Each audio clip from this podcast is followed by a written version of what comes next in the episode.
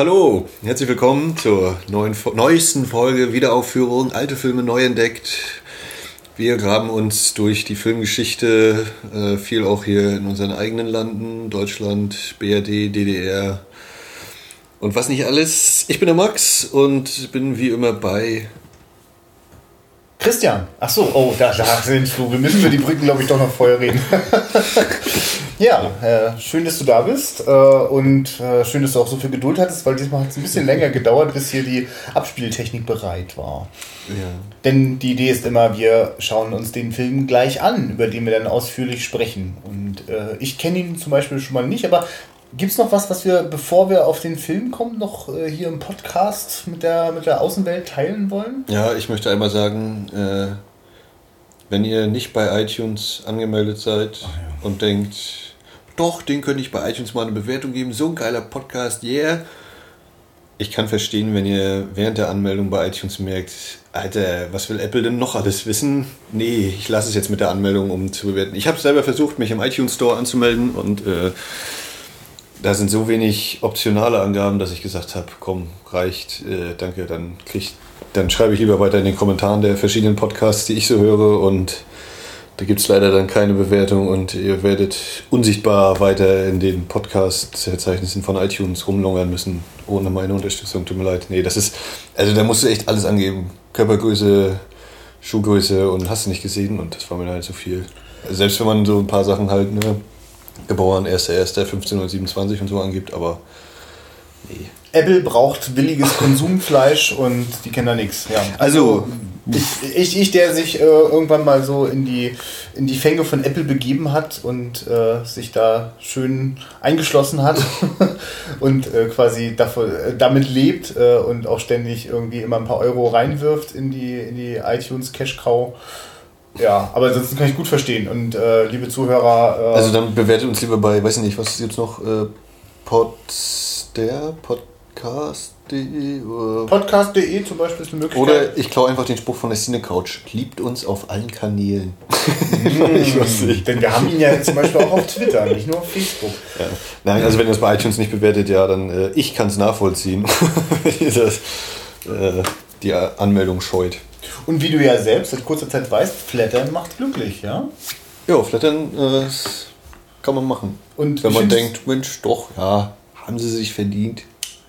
Und ich finde das total, also ich erzähle das jetzt einfach, ich weiß gar nicht, das, also, aber du flatterst ja auch das, was du geflattert bekommen hast. Das finde ich zum Beispiel auch eine, eine schöne Idee. Also ja. einfach, also die Community Wahrscheinlich gibt uns und wir geben zurück und ob das am Ende irgendwie. Das ist natürlich dann auch so ein bisschen der Punkt. Ja, es ist einfach ein Kreislauf. Also ich gebe dir und zwei Monate später gibst du mir und dann ist es wieder ausgeglichen. Aber es sind auf jeden Fall die Flatter-Dinger, die ich bekommen habe, die äh, 7,83210. Äh, die sind ja von anderen Leuten gekommen, als die, denen ich jetzt die Flatter-Spenden aufs Auge gedrückt habe. Und da habe ich es auch erstmal gemacht, weil ich gedacht habe, äh, ja, wie lade ich eigentlich mein Flatter-Konto auf und was muss ich denen eigentlich für Informationen da lassen? Also da muss ich mich auch nochmal mhm. irgendwie mal einen halben Tag hinsetzen und mir das in Ruhe angucken, wie viel Geld ich da. Ja, wenn man damit nicht täglich zu tun hat, dann ist das leider wirklich so viel Zeit, die da reinfließt. Weil äh, wenn man nicht zu allem sofort okay und bitte und ja und natürlich sage ich dir das auch noch, dann äh, braucht das ein bisschen. Na gut, äh, ja, äh, Gott, ich bin ein kleines bisschen durch den Wind, weil ich habe versucht, äh, äh über das WLAN äh, den Film heute zu streamen und äh, wir sitzen hier gerade in der hintersten Ecke meiner Wohnung und das WLAN ist so furchtbar, dass das alles nicht geklappt hat. Deswegen Hast du auch das WLAN-Kabel gecheckt? Nee, dann hör doch mal auf, jetzt von diesem WLAN zu reden. Wir brauchen es nicht mehr. Wir haben wieder gute alte Kabel in die Geräte reingesteckt. Das läuft jetzt. Wir haben hier die, wir haben hier die, die 8 mm Maschine aufgebaut. Und. Ja, heute gibt es wieder einen Film von Christian. Ich habe noch keine Ahnung, was es ist. Ja, und ich muss noch kurze Vorrede machen, weil es hat einen Grund, dass wir heute einen Film von Dominik Graf gucken. Äh, ich war im Kino und habe die geliebten Schwestern gesehen mhm. und bin komplett umgefallen. Ich sofort äh, nach dem Film Internet aufgemacht, Letterbox, 5 Sterne, äh, glühendes Review und äh, ich bin da total weggeballert von. Und das mhm. war noch die äh, kurze Fassung, die wirklich ein kleines bisschen hektisch war, so für meine Begriffe. Da freue ich mich noch auf die lange Festivalfassung. Ja, äh, das ist, ich will gar nicht, ich steige jetzt besser nicht in diesen Film ein, ähm, aber absolut sehenswert. Freut mich sehr. Wenn es nicht noch irgendein krasses Holocaust-Drama äh, gibt, dann wird das auch der deutsche äh, Auslands-Oscar. Also kann es mir sonst nicht anders vorstellen. Also weil es eben auch äh, das ist, was die Academy immer so großartig findet, weil Kostüm und, mhm. und, und, und äh, äh, Figuren der Zeitgeschichte und so, eigentlich passt das super. Äh, das Tolle ist nur, dass Dominik Graf, das ist ein so ein vergnügter, schelmischer Filmemacher. Das ich, also der hat eine eine, eine Frische äh, in, seinen, in seinen Filmen, da kann sich wirklich der ganze deutsche Nachwuchs manchmal äh, wirklich ordentlich noch ein paar Scheiben abschneiden. Ähm, wir gucken heute, ich sag's jetzt, ne? Ja, natürlich muss ich jetzt sagen. Weil wir haben die ganze Zeit so ein Riesengeheimnis draus gemacht, obwohl du musst es jetzt schon irgendwie ahnen. Äh, wir gucken heute Die Katze. Äh, und zwar mit äh, in der Hauptrolle mit ähm, Schnurri. Hilf mir doch mal, ich drehe total an der Ruhe. Oh. Äh, Christian geht völlig erwartungslos heute an diesen Film. äh, ist total unbeleckt, was diesen Regisseur angeht. Ja. Nee, ich äh, Ich komme auf den Namen nicht. Das also, nicht Wie gesagt, Graf ist mir mit ist mir titeltechnisch ab und an Begriff, was äh, Tatort hier, was war das, Frau Bu lacht. Mhm. Und ähm, vor kurzem war nochmal eine. Ja. Und im Angesichts des Verbrechens steht bei mir auch schon wieder seit 100.000 Jahren auf der äh, Muss ich endlich mal kaufen und gucken Liste. Ähm, ja. Was reizt denn dich bei im Angesicht des Verbrechens? Hast du einen Haus? Äh, ich bin sehr. Oh, jetzt hast du wieder eine Überleitung geschaffen, das weißt du gar nicht. Oh. Äh, ich habe mir überlegt, so die nächsten Filme, die ich anschleppen werde, werde ich mal so Richtung meiner Präferenz Polizei, Cop, ja. Unterwelt-Filme gehen. Ja. Aber nicht nur Deutschland. Und äh, im Angesicht des Ver Angesicht, im Angesicht, ohne S des Verbrechens, äh, fällt da auf jeden Fall ziemlich gut rein und habe immer mal so gehört, ja, es soll Dämonik Graf machen, der Beste, den es gibt und so. Ja. Und äh, die Serie ist auch total geil und ja. die wird natürlich nur im Nachtprogramm irgendwo verschaltet. Und die lief ja jetzt vor kurzem auch mal wieder. Und die habe ich natürlich arbeitszeiten technisch nicht gucken können, was mich geärgert hat. Und äh, ja. Also eine, eine der, dieser, diese, dieses typische, ja, der Regisseur ist total gut, habe ich auch erst noch gar nichts gesehen und muss ich natürlich auch mal gucken. Aber das habe ich schon vor fünf Jahren gesagt und bin immer noch nicht weiter. Wir versprechen in unserer Podcast-Beschreibung ja auch äh, einen Hang zu steilen Thesen. Du kriegst jetzt eine. Amerika hat Michael Mann. Deutschland hat Dominik Graf. Na, da bist du ja bei mir beim Richtigen. Max, ich wünsche dir wirklich ganz viel Vergnügen. Das muss dir gefallen.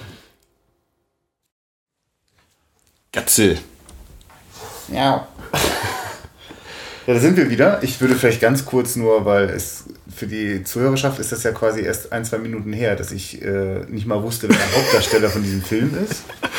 Also, wir haben gerade einen Film gesehen in der Hauptrolle Götz George. Unter anderem auch Ralf Fönig und. Heinz Fönig. Oh je. Heinz Fönig und Ralf Richter. Es wird nichts mehr heute mit mir, sorry. Ralf ähm, Richter kennen wir schon aus dem Decoder. Ja, es war ein Wiedersehen. Der Film ist im Jahre 1988, also vier Jahre später nach Decoder. Mein Geburtsjahr. Ah. Da ist es passiert, zack.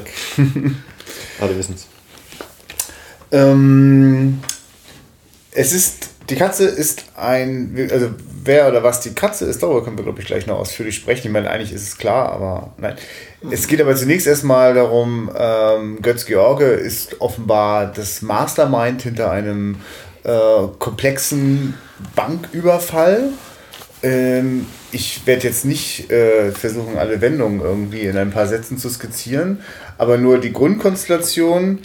Ähm, Mastermind Götz George. Auch mit drinne ist die äh, Ehefrau des äh, Bankgeschäftsführers, ähm, der auch äh, gleich am Anfang, als Heinz Hönig und Ralf Richter die Bank überfallen, quasi ferngesteuert äh, vom gegenüberliegenden Hotel, äh, in dem Götz George alles beobachtet mit seinem Fernrohr. Ähm, und die schnappen sich auch gleich den äh, Bankgeschäftsführer und die haben noch so einige Sachen vor und auch die Ehefrau äh, schläft nicht nur mit Götz George, sondern äh, ist auch sonst da drin involviert in diesem Vorgang. Und äh, in dem Film sind wir also ohne, also mit minimalem Vorspiel, wortwörtlich, äh, sind wir äh, direkt äh, reingeworfen in die Handlung. Also es, es, ist der Tag, an dem dieser Banküberfall passiert. Äh, das geht auch sehr schnell und dann äh, wächst sich das zu einer großen Geiselnahme aus, Lösegeldforderungen und äh, wir lernen auch ähm, den äh, ermittelnden oder den, den aktiven Polizisten äh, kennen, der mit einem ganzen, einer ganzen Horde, einem riesengroßen Team äh, sich auch in dem Hotel einnistet, in dem auch ein paar Stockwerke weiter drüber Götz George alles beobachtet.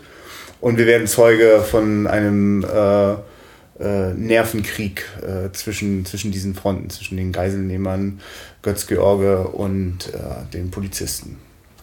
Und jede Menge Schnurrbärte. Oh ja, es ist das Jahr 1988, das hat man da noch. Also von ganz zu Anfang gibt es äh, auch mal andere Polizisten so in rauen Mengen zu sehen. Und da steht echt so ein äh, Motorradpolizist, so mit dick mit Helm und einem richtig krassen Vollbart. Also das ist so ein Bild. Das, also das ist mir unbekannt heutzutage. Das ist irgendwie nicht mehr so in.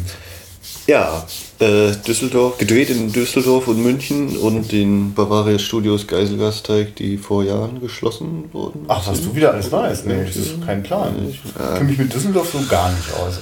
äh, nee, ich meine, Geiselgasteig war mal auch Videoproduktion, also VHS-Produktion oder so. Aha. Und das ist dann irgendwann mal aufgelöst worden, wo dann einige Sammler mit ihr Privatarchiv okay. sich zusammengesucht haben könnten. Aber ich bin mir irgendwie nicht. Aber irgendwas Geiselgasteig ist auf jeden Fall ein ziemlicher Name. Streute er das Halbwissen. Nein, aber zum Film. Äh, ja. Also, ähm, dadurch, dass du direkt vor dem Film eben noch so diese mhm. Steilvorlage reingepfeffert hast, musste ich natürlich zwangsläufig dann immer äh, alle, alle Michael Mann-Filme durchrattern. wo passt der, wo passt es nicht? so ähm, ja, findest du es völlig verhoben? Äh, so also eigentlich, na, pff, uh, also es gibt viele Sachen, ich sage, ja, klar, warum nicht? Ein, ein Punkt, der mir aber auffällt, und ich weiß nicht mehr, ob ich das, wo ich das gelesen hatte, äh, ich glaube, es war in dem Taschen, also dem Buch vom Taschenverlag äh, zu Michael Mann eben, in Michael Mann-Filmen gibt es keine Witze. Da erzählt keiner einen Witz. es gibt keine Person, die lachen.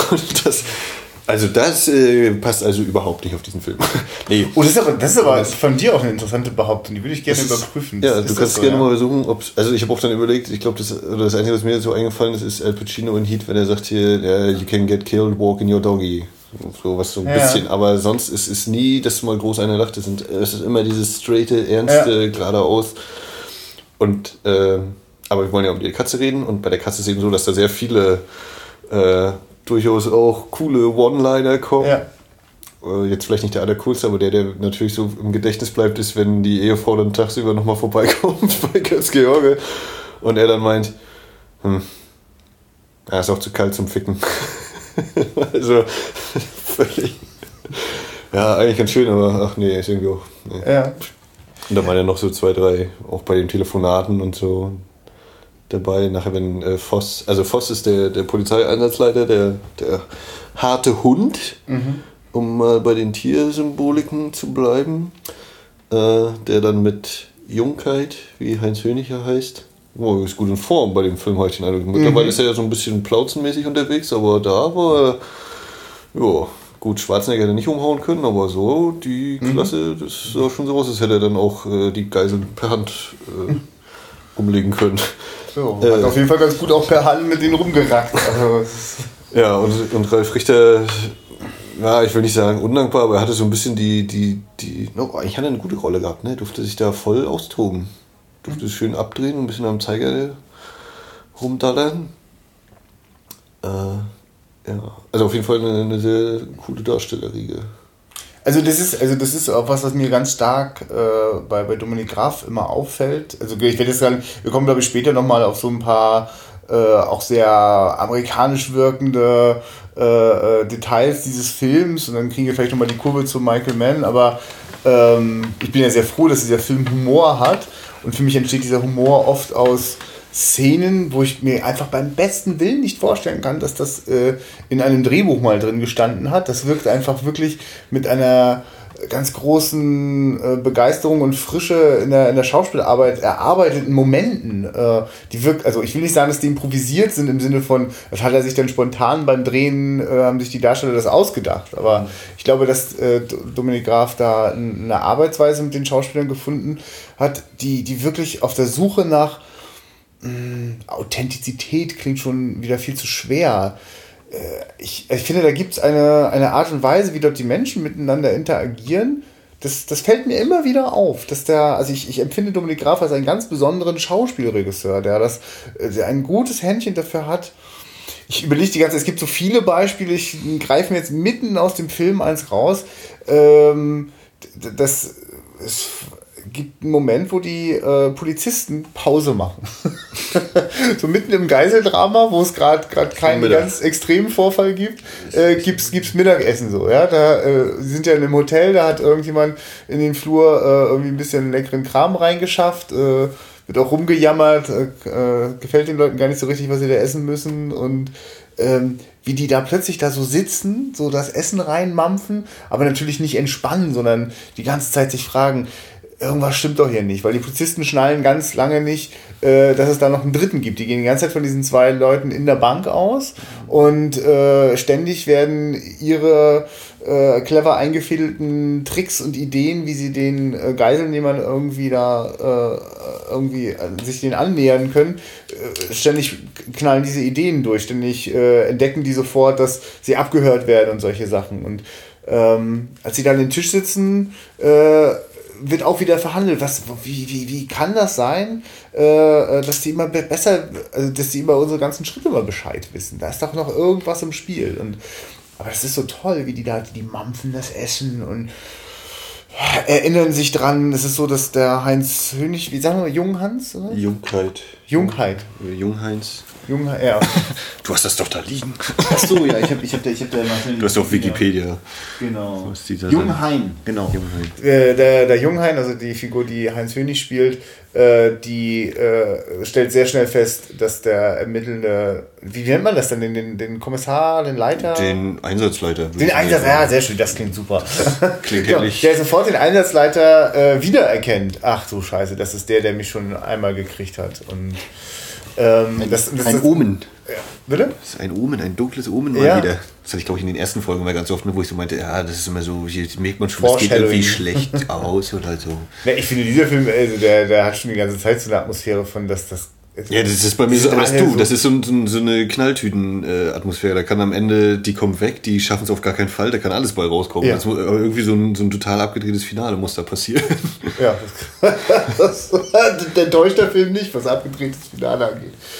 Ähm, ich wollte jetzt gerade nochmal diesen Bogen wieder. Ähm, also, wir sitzen beim Essen. Ja, ja, richtig, genau. Nee, ich wollte nur sagen, der, der, der Junghain äh, sagt dann auch schnell dem, äh, äh, dem, dem Einsatzleiter, äh, dass sie sich kennen. Und das gibt dem natürlich die Möglichkeit, darüber nachzudenken, okay, was sind da für die Querverbindungen? Wie lief es damals, als wir ihn gekriegt haben? Gab es da vielleicht auch noch einen zweiten oder einen dritten? Und äh, aber dieser Moment, wie die, wie die da miteinander umgehen, ich, also ich finde das ganz toll. Ich bin da total gepackt, also weil es ist eigentlich auch so eine Szene, die fast schon zu absurd ist, so wie die können doch jetzt nicht zwischendurch mal was essen, aber dann denkt, aber ich glaube, die ist so, die ist so real, dass es schon wieder absurd wirkt, so wie man eben manchmal so denkt, wie ihr esst jetzt zwischendurch. Ja, ihr müsst doch jetzt, ihr müsst euch jetzt kümmern, aber andererseits ja, was wir so machen. Ja, ja, jetzt ist auch nur an die Telefon und dann ja, wir warten halt, bis das Geld da ist. Ja. aber äh, da knüpfe ich direkt an. Genau in der Szene war es meines Erachtens, äh, meiner Erinnerung nach, dass das Hündchen da langläuft, der Schäferhund. Mhm. Und dass äh, mhm. Voss eben einmal kurz so macht, hier Hund. Und äh, das fand ich, das war eben so, weil die Katze äh, im Hinterkopf und ja. er ist natürlich der Hund. Und Hund und Katze äh, spielen hier gegeneinander. Ja. Und das war nochmal die Verbildlichung. So wie bei Michael Mann in Collateral Tom Cruise die ganze Zeit als grauer, einsamer Wolf äh, ja. porträtiert wird, bis dann schließlich der Wolf über die Straße läuft. Und, und das, ist, das ist das, warum ich äh, äh, so, so ein Michael Mann-Gefühl in Dominik Graf-Filmen habe, ist, äh, äh, genau wie bei äh, Michael Mann, ist diese Lust am Bildern, am, also es gibt quasi Stimmungen, Zustände und, und, und, und Charaktereigenschaften, die kann ich quasi über, über den Plot, über die Story reinbringen. Äh, oder äh, ich, ich kann das quasi über, über Bilder, über Symbole. Also ich, ich finde, dass der äh, alle. Wir müssen, glaube ich, konkret an, an Beispielen bleiben, aber dieses, also das ist quasi völlig aus dem Nichts äh, äh, läuft halt dieser, dieser Schäferhund äh, an dieser mhm. Runde vorbei und es gibt dann halt so einen Zwischenschnitt, äh, wo der Einsatzleiter kurz nachdem so greift, um den kurz einmal zu streicheln. So. Und das war's auch. Also es wird überhaupt nicht weiter irgendwie vertieft oder dergleichen. Also ja. einmal blinzeln und du hast es verpasst. Und, ja. äh, und davon, finde ich, wimmelt dieser Film. Also ganz zu Anfang erleben wir Götz George, wie er mit der äh, überaus attraktiven äh, Gudrun Landgräbe äh, dort kopuliert. Und also nein, nein, nein. Die Eröffnungssequenz ist ein Pop-Hit und wir sehen einen Mann und eine Frau, meistens nur so knapp bis äh, also ja. Kopf und ein Stück vom Hals und wie sie äh, durchgeschwitzt dort äh, rhythmisch sich bewegen. Ach so. Also, um das nochmal, also, da, also das ist künstlerisch voll eingefangen. So. Ja, ich finde es total toll, dass das ähm, äh, äh, ganz, also sehr stark stilisiert. Ja, genau. Und, und, ja, und einfach auch, also ich brauche ja, ich brauche quasi ja nicht den, den, den, die nackten Körper, die da aufeinander reiten, mhm. sondern. Also und ich habe auch kurz überlegt, tanzen die gerade? Ja. Oder und ja. habe ich auch überlegt, naja, kann, also es ist wie ein Tanz dargestellt. Ja. Und es passt auch. Auf jeden Fall. Aber ich glaube, du wolltest trotzdem noch sagen, mit dieser so, ja. Blinzeln und man verpasst es. Ja, genau. Und dann äh, gibt es äh, später einen Moment, ähm, wo der dann alleine in dem Hotelzimmer ist, äh, der Götz George. Und äh, so eine Nahaufnahme, wie er so seine äh, Finger ausstreckt von einer Hand und sie so ein kleines bisschen zittert, aber dann äh, hat er da wieder auch die Kraft darüber. Und das wird auch wieder einfach so reingestreut und äh, es ist ja so, dass wir äh, überhaupt rein gar nichts an äh, äh, Backstory bekommen, außer so im letzten Drittel, wenn aus den sich zuspitzenden Situationen nochmal so zwei, drei Sätze fallen, kriegt man ein bisschen Background von den Figuren. Aber ansonsten, äh, was sind da die Motivationen? Äh, was ist die Fallhöhe der Figuren? Äh, ist das nicht über die Geschichte erzählt, sondern ausschließlich über Bilder mhm. und über, über, über ähm, da auch oft nicht, äh, wie, wie dass so zwei Leute irgendwie mitten, miteinander interagieren, sondern da steht eben Götz George da allein in diesem äh, Zimmer und es sind Blicke und es ist die Art, wie das Licht ganz knapp an ihm vorbei äh, äh auf die Wand trifft und er im Dunkeln bleibt und nur seine mhm. äh, getönte, riesengroße 80er-Jahre-Brille äh, noch so ein bisschen Licht reflektiert. Also kann das, ich, kann, ich merke, dass ich auch eigentlich dann immer nur diese Bilder beschreiben kann in der Erinnerung, wie sie auf mich gewirkt haben.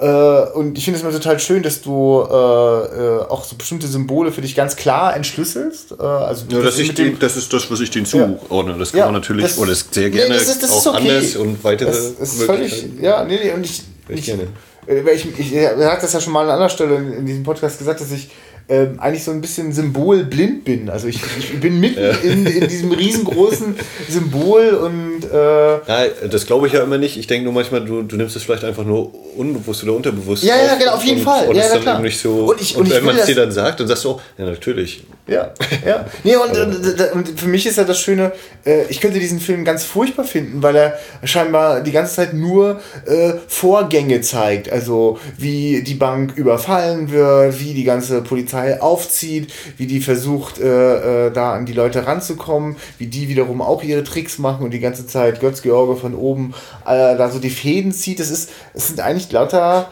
so, pff, ja, so Vorgänge, also halt so, äh, also da, da ist jetzt quasi, man könnte sagen, da ist an Emotionen quasi ja gar nichts dran. Und dadurch, dass ich nicht weiß, äh, wer sind die genau, wo wollen die überhaupt hin und wie sind sie an diese Stelle ihres Lebens gekommen, dadurch, dass das nicht, nicht so direkt thematisiert wird, besteht ja ständig die Gefahr, dass das ein total kühles äh, äh, äh Kunstprodukt bleibt. Aber dadurch, dass das so voll ist von diesen äh, bedeutungsschwangeren, andeutungsreichen Bildern, langweile ich mich auf emotionaler Ebene überhaupt nicht, sondern ich merke, ich habe die ganze Zeit so eine, so eine, so eine gewisse Anspannung äh, und deswegen freue ich mich auch total über die Lacher zwischendurch, weil die mir wirklich kurz mal wieder so einen Moment zum Luft holen geben mhm. und dann bin ich wieder drin. äh, weil du es gerade sagst mit dem, ne, wir, was erfahren wir über die oder Ja. so. Ähm, der Film ist komplett vorwärts erzählt. Es gibt keine Rückblende, es gibt keine Vorausschau oder sonst was. Es ist wirklich, es läuft linear, es geht immer vorwärts. Also wenn du bei anderen Filmen irgendwie hast so, oder wenn, wenn, wenn sie eben darüber nachdenken, bei dem Essen, was du erwähnt hast, ja, wie war das denn, als, wir ihn, als ich ihn geschnappt habe?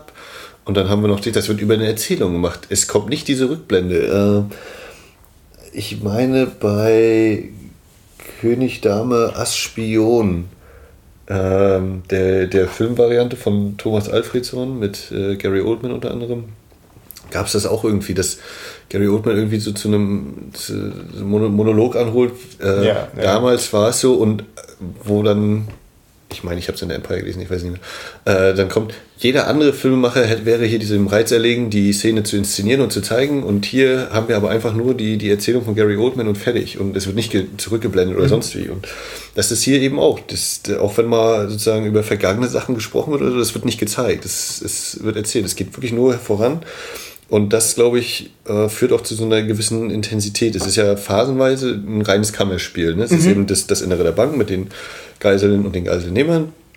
Es ist das Hotelzimmer, es ist die, die Einsatzleitung und äh, eben durchmischt äh, schönerweise mit eben Dreh an Originalschauplätzen, äh, dass man eben nochmal so dieses Gefühl für mittendrin bekommt. Sonst könnte man ja auch sagen, es ist halt ein Studiostück. Und Äh, es, das es, dir würde sogar behaupten, er ist nicht eine einzige Sekunde im Studio gedreht. Das sieht extrem Das authentisch stand aus. auch im Abspann. die Studios. Na, wie auch immer. Äh, aber äh, das erzeugt eben eine gewisse Intensität, ja. Das Ja. äh, muss ich wahrscheinlich auch noch so ein bisschen sacken lassen. Das wird mir wahrscheinlich nach einmal schlafen oder so drüber kommen, Ja. wiederkommen. Ähm, und was nochmal zurück zu der Anfangsszene, den tanzenden Körpern von Ja. äh, Gudrun Landklebe und Götz George. Äh, auch da ist so reingeschnitten äh, ein Mann am Telefon oder vor, vor eben der Fensterfront in einem Haus, äh, der irgendwie zu weinen scheint oder sonst wie so und auch nur kurz reicht, wo ich auch so, ja, das wirkt jetzt irgendwie, das passt auch nicht so richtig. Ja. Wo wir dann eben kurz danach das aufgelöst bekommen, dass es eben ihr tatsächlicher Mann ist, also der Bank. Ja.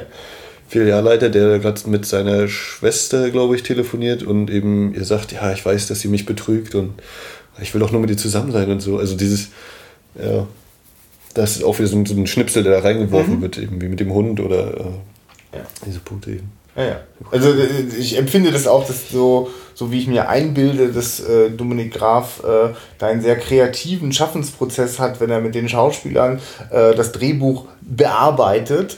Äh, also sozusagen äh, da sich die Dinge nochmal äh, ganz, ganz, ganz frisch entwickeln und daraus erwachsen können. Äh, so habe ich das Gefühl, geht er da auch in den Schneideraum ne? und ist offen für solche Ideen, da Sachen auszuprobieren. Ähm, ja, weil, also, das ist so ein, so ein- Gedanke, ne? also in dieser, in dieser Szene da dieses eine Bild reinzuschneiden, das am erst verwirrt und sich dann später aber ganz sinnig erklärt. Also, weil ich sofort das Gefühl habe, da, das, das sieht aus wie ein hintergangener Mann oder ein Mann, der auch, äh, ja, also da strahlt das da auch aus in dem Moment. Ja, weißt, weißt du, dieses, ähm, ich werfe dir jetzt das Bild hin, ich, Regisseur, werfe Ja. dir, Zuschauer, das Bild hin und du, Zuschauer, bist sowieso total wild drauf, jetzt ganz schnell die Verbindung Ja. herzustellen und du sagst entweder, ja, das passt nicht oder hm, irgendwo muss die Verbindung sein, der ist gebrochen, die beiden Ja. sehen gut aus, na, dann muss ja irgendwas da sein. Und dann von da gibt es ja so einen Moment, wenn, wenn, wenn Götz George da zum Orgasmus kommt, äh, dass Gudrun da ihm die, die Hand auf den Mund legt, Ja. so dass ich deswegen auch kurz denke, der Mann ist vielleicht sogar irgendwie im Raum nebenan. Ja, also, ich habe gedacht, ja, die sind gerade oben im Schlafzimmer der ist unten. ja, also das ist, das ist eigentlich sehr Also- schön. Also so entstehen eigentlich die ganze Zeit kleine Geschichtchen und, Mhm. und, und, und, und, und so, so, so Bilderwelten, die Ohne Dialoge so viel Ja. transportieren oder ja, eben so anregen. Also vielleicht auch mal wirklich nur noch mal um so die Kraft, also äh, die, die, die, die, die Bilder immer wieder entwickeln. Es gibt äh, später einen Moment, wenn der, die, die ganze Bankschose schon läuft, äh, wo die äh, Gudrun nochmal bei Götz-George vorbeischaut.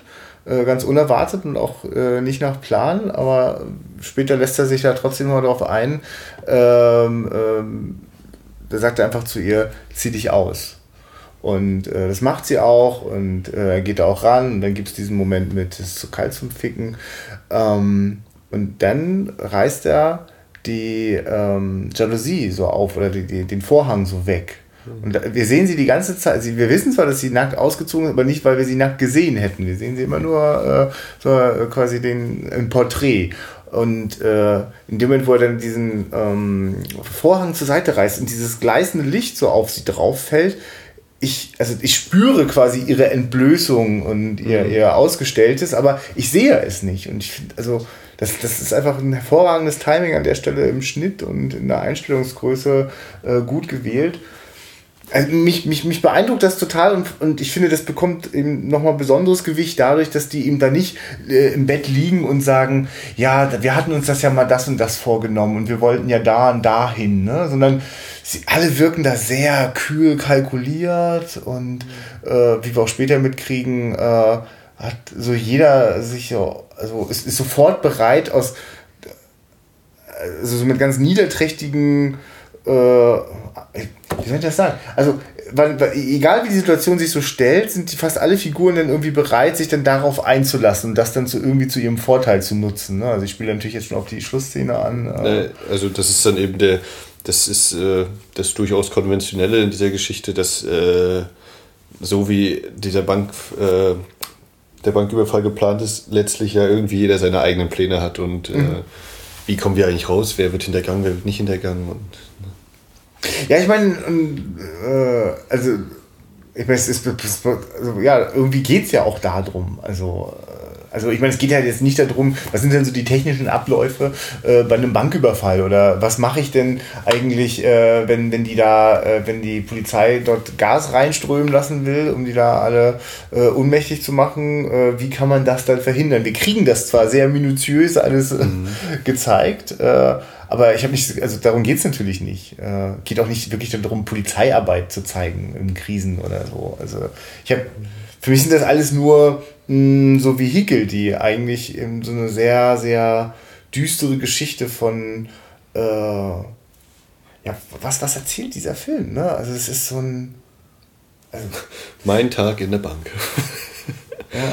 Äh, weil du das aber gerade ansprichst, also ja. Äh, das sind zum Beispiel auch teilweise oder so eine, so eine äh, Einsprengsel-Szenen, die mich durchaus fasziniert haben und wo dann natürlich diese Michael Mann-Quervergleiche kommen, wenn ich ja. an die Öffnungsszene in Thief denke, wenn ja. James Kahn da eben äh, den Tresor knackt mit richtig schwerem Gerät, wo er dann auch in den Ex im Audiokommentar sagt, ja, äh, das ist das erste Mal, das Ding hochgehoben habe, ist mir gleich wieder runtergefallen, weil das wirklich so schwer ist. Das ist scheiß Arbeit gewesen an dem Film. Äh, und wo er dann Funkverbindung hat zu seinem Kollegen draußen, der eben den Polizeifunk abhört und die sind so äh, natürlich konzentriert und da gibt es eben nicht diese lustigen Sprüche, weil die eben so knallhart und konzentriert sind und sich keine Fehler erlauben können.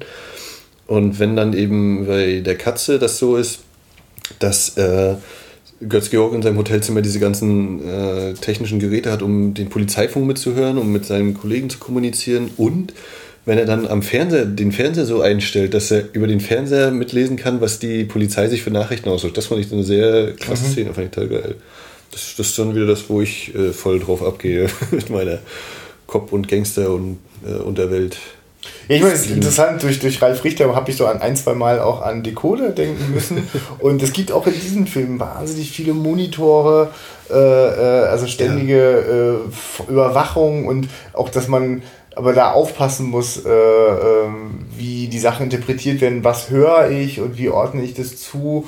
Also, oder wie, wie kann ich das orten, wenn, wenn einer auf der Frequenz funkt? Und also es ist irgendwie ein schönes, schöne, also da fühlt sich da sehr modern an, obwohl die ganze Technik, die da äh, äh, eine Rolle spielt, so heute kaum noch genutzt wird. Also jedenfalls nicht in der Form. Ne? Also, heute ist alles kleiner und. Ja, ja genau. Aber dieses, dieses ähm, weil du jetzt gerade sagst, ne, Moni ganz viele Monitore ja. gibt und so, und das, das Spiel mit Hören und Sehen, also die, ja. die Akustik oh, und, ja. und das Visuelle wird ja auch ganz, ganz stark eingesetzt. Also ich hatte mir jetzt von dir gerade Dress to Kill noch ausgeliehen, mhm. weil ich äh, im mhm. Forum da eine Diskussionsrunde zu hatte. Ja. Und da war das auch schon.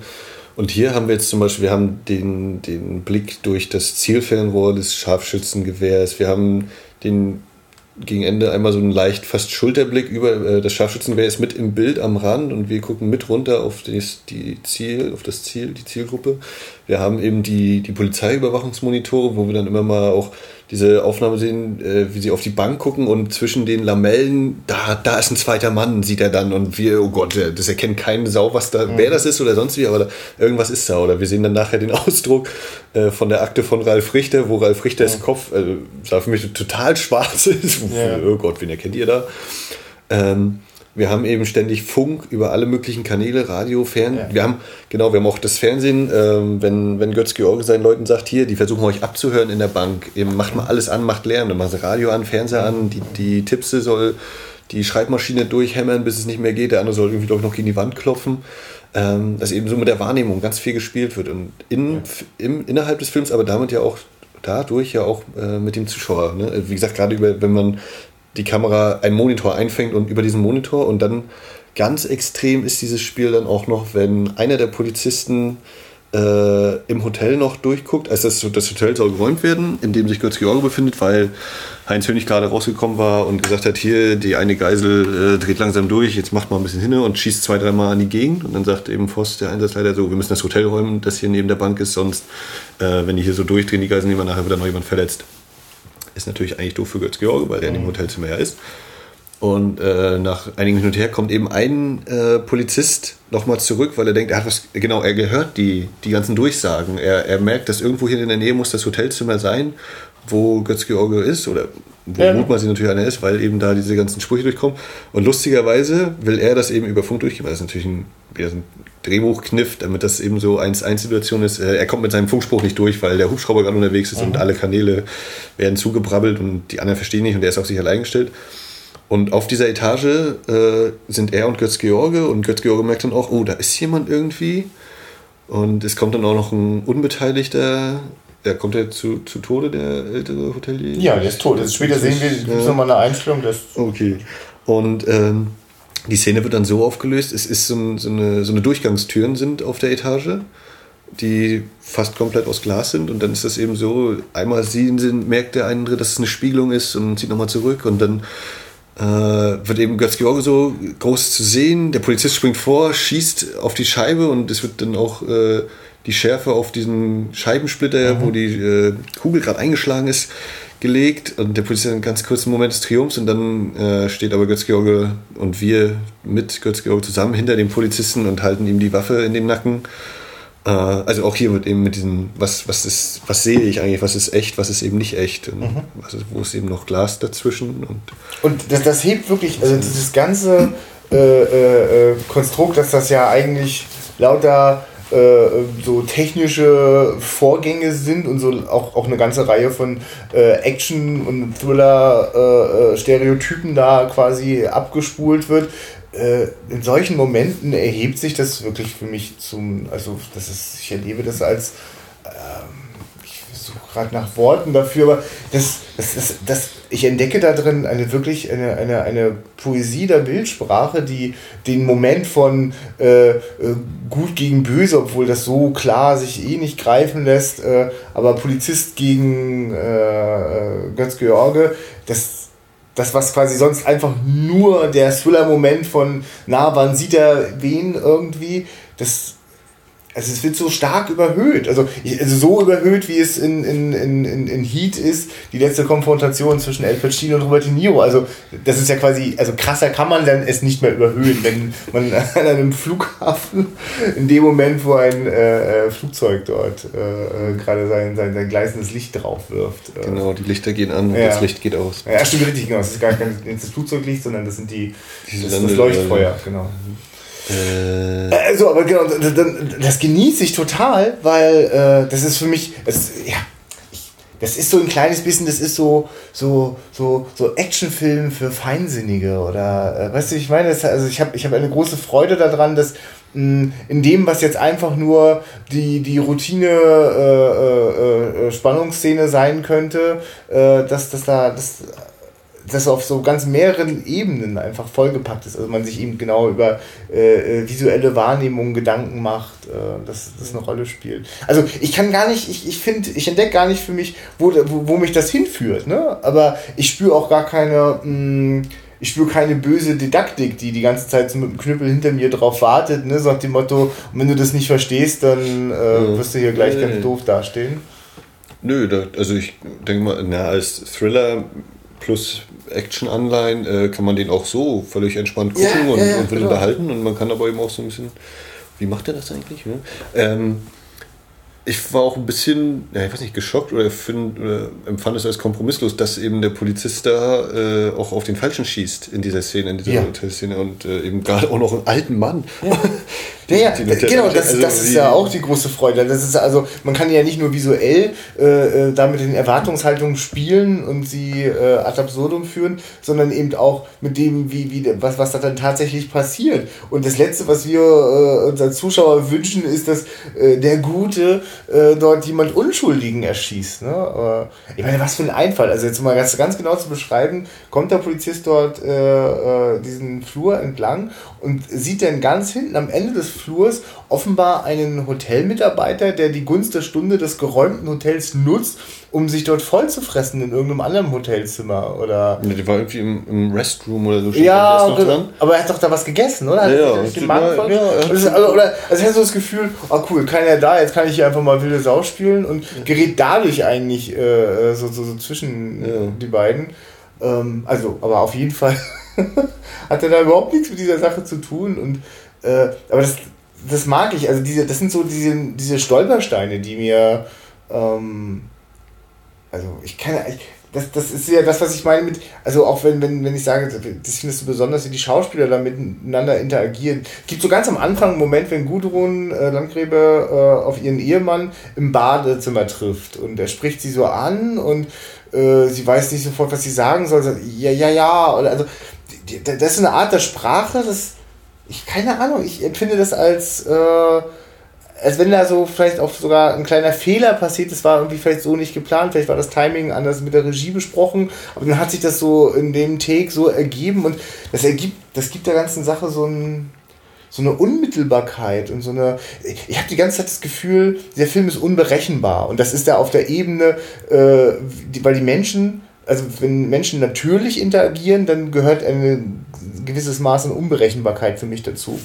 Und genauso ist das eben auch mit dem Polizisten, dessen Schuss eben nicht immer äh, den richtigen trifft oder äh, äh, äh quasi immer nur genau in die Mitte, sondern eben auch mal daneben. Und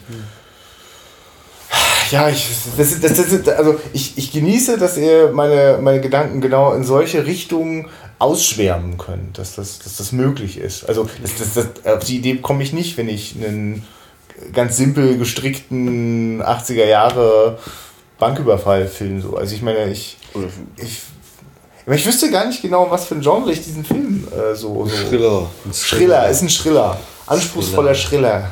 Schriller mit, mit Action-Einspringseln. Also ah. äh, äh, die Action oder die eine Action-Szene, wenn ähm, es gibt dann eben den Versuch der, der Polizei oder des SEKs, weiß ich jetzt nicht genau, Zugriff äh, zu mhm. unternehmen und dazu sollen soll erst Gas in den, äh, über die Lüftung in, das, in die Bank gepumpt. Ge, ge, da soll Gas reingehauen werden. Mhm. Gott, complicated. So, und das geschieht über irgendeinen so Laster, den sie da in der Nähe äh, platzieren. Und Götz-Georg kriegt das noch mit, bevor er das Hotel gerade verlassen muss. Und dann ja, ich finde nicht, also eine Katz, Katzen laufen auch sehr gerne unter Autos durch oder packen sich dahin, ja. weil er meistens noch irgendwo warm ist, in der Nähe von einem warmen Motor. Äh, er ist da wie so ein, so ein Wieselschlängel, äh, der sich da unter, wie ein Wieselschlängel, der sich, Gott, äh, robbt er da, das werden immer mehr Tiere, unter den, den Autos durch, weil überall noch Polizisten rumlaufen und von unter Auto zu Auto zu Auto, die alle nicht mehr raus konnten aus dem Parkhaus, wo er da ist, äh, arbeitet er sich ganz langsam vor zu diesem ja, Tanklaster, nenne ich es jetzt mal. Mhm. Und äh, kriegt ihr mit, es wird dann auch so montiert, äh, noch eine Minute, dann Zugriff, noch 30 Sekunden Zugriff und Götz-Georg liegt unter dem Wagen und irgendwelch, wo ist das Kabel mit dem Benzin, was ich jetzt durchschneiden muss? Und äh, sozusagen wie, wie eben die, die Bombenentschärfer äh, in Hollywood-Filmen immer in der letzten Sekunde noch die Bombe entschärfen und ein Happy End gibt und die Digitalanzeige bei 0,00001 stehen bleibt. Also ist dann eben hier noch, noch 3, 2, 1 und in dem Moment äh, zündet der Wagen eben so richtig durch, nachdem er das, äh, die ja. Gasleitung gekappt hat, die Benzinleitung. Und das Ding geht in die Luft Und dann sehen wir noch eben den einen brennenden Mann, der da umher stolpern muss. Äh, und doch, fand ich ist von, ich überlege, das glaube ich, macht dieser Film öfter so eine, das so wirklich komplett umzudrehen, diese Countdown-Dramaturgie, also dass die Bombe eben nicht in die Luft geht und mhm. hier fiebeln wir ja wirklich ein Stück weit mit, äh, dass, dass er diesen äh, Wagen da irgendwie mhm. entzündet bekommt, ja, also das ja. ja. wird mir gerade klar, ne? also das genau das Gegenteil von dem, was normalerweise passiert, wenn mit irgendwelchen Kabeln hantiert wird und der Countdown läuft, dann will man, dass es nicht explodiert. Und oder, und eigentlich will man ja die ganze Zeit natürlich, dass es explodiert, weil man die Sensation möchte. Und das finde ich eigentlich ganz interessant, dass das damit der Film auch durchaus spielt. Also äh, es gibt ja, also wie, diese Geiseln, äh, fragt man sich auch, okay, wie, wie, wird das da irgendwie weitergehen und werden die das zu ihrem Vorteil nutzen können? Äh, was werden die denen antun? Wie, wie, wie, dadurch, dass wir ja nie genau wissen, wie der Plan ist, außer dass die offenbar einen haben, ist für mich völlig offen, ob das auch äh, äh, den Verlust von Menschenleben noch auch mit einschließt. Und dann gibt es einen Moment, wo die äh, Figur, die Heinz Hönig spielt, wenn die rausgehen, äh, geht er mit einer Frau raus, äh, lässt sie sich vorher fast ausziehen ähm, und schießt ihr dann so, so einen Streifschuss in den Arm. Mhm Einfach nur, um der, der Polizei klarzumachen, dass sie es wirklich ja, ernst meinen. Kommt mal hier aus dem Pott, wir brauchen das Geld, wir brauchen das Auto. Und das ist, das, das ist so, gerade weil auch es nicht nur bei diesem spektakulären Moment bleibt, sondern dann gehen die wieder rein und dann schickt er sie dann so, ja, setz dich mal hin und äh, nicht, nicht, nicht, nichts drauf machen, damit sie es nicht mhm. entzündet. Schön ruhig bleiben und ja, ja. nicht anfassen. Da, ist auch so viel, da steckt so viel Zynismus in so einem Moment drin. Ähm, und dadurch, dass ich nicht weiß, ob der davon kommt, weil sie also es würde mich auch ähm, irgendwie gar nicht wundern, wenn sie zwischendurch nicht noch einen ganz anderen Plan hätten und sie nicht vielleicht sogar Terroristen sind und noch eine politische Botschaft haben. Also der Verdacht der drängt sich jetzt nicht wirklich auf, aber es ist halt es ist unklar. Also mhm. das, das, Ganze hat auf jeden Fall so eine, so eine Größenordnung, wo ich öfter denke, geht es echt nur ums Geld gerade? Ist ja krass. Gibt mir eigentlich öfter so bei Banküberfallfilmen, äh, so, wo ich denke, echt, es geht gerade nur ums Geld. Was also spätestens, wenn, wenn, wenn, wenn Menschenleben auf dem Spiel stehen oder, oder also den, den Geiseln geht es dort echt schlecht. die erleben dort echt die Hölle. Äh, und das ist ja dann bei, bei Stirb langsam ja quasi auf die Spitze getrieben. Ne? Das sind Terroristen. Ja, die wollen eigentlich nur das Geld. Das ist einfach ein Banküberfall. Ja. und nicht mal das Geld, die brauchen ja nur diese Negotiable. Das ist echt witzig, äh, ist bei bestimmt langsam ist es das Nakatomi Plaza und, und hier ist das Naki. Das Nico Hotel in Nico Düsseldorf Hotel. und es wurde dem japanischen Center für die Zusammenarbeit gedankt. Ja. Also muss ja da in dem. Genau. Ich kenne mich in Düsseldorf nicht. Aber die haben sich bestimmt trotzdem ein bisschen erschrocken, als sie den Film gesehen haben. Äh, aber jetzt hast du gerade irgendwas gesagt und ich habe schon wieder, da ich diesen blödsinnigen Einwurf mit Stimme langsam gebracht habe, vergessen. Äh, achso, es gibt ja immer mal wieder so eine, so eine Einsprengsel, ähm, wer irgendwie Teil des Plans sein könnte, ohne dass genau gesagt wird, wo es dann hingeht. So mhm. dieses, äh, ja, wenn er zur Ehefrau ihm sagt, du musst, äh, also wenn Götz-George zu der, zu der Frau sagt ihm, ja, du musst dann und dann wieder zu Hause sein, das ist der Plan, vergiss das nicht. Wo man denkt, naja, warum muss sie denn jetzt zu Hause sein? Also soll das nachher alibimäßig sein, dass sie das bestätigen kann oder dass die Polizei weiß, sie war zu Hause oder so? Und also es bleibt ein bisschen.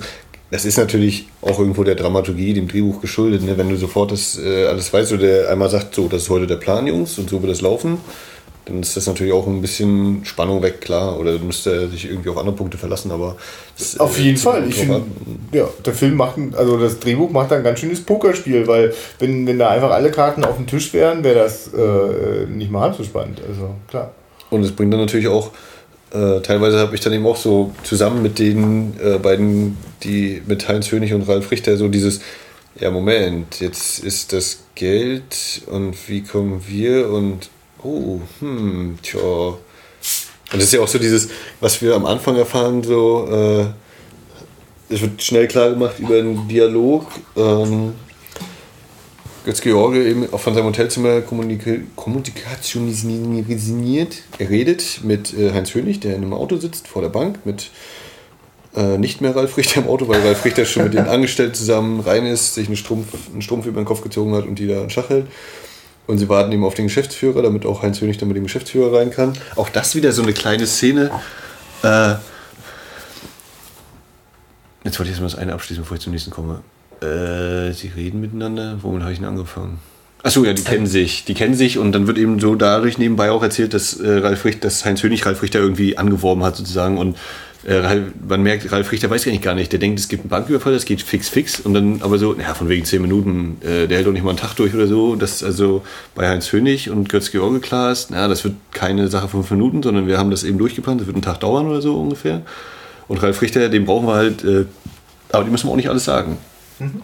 Also Vertrauen ist auch nicht, das ist nachher auch später nochmal, wenn, wenn die Frau äh, wieder das zweite Mal bei ihm Zimmer ist, du vertraust mir wohl nicht.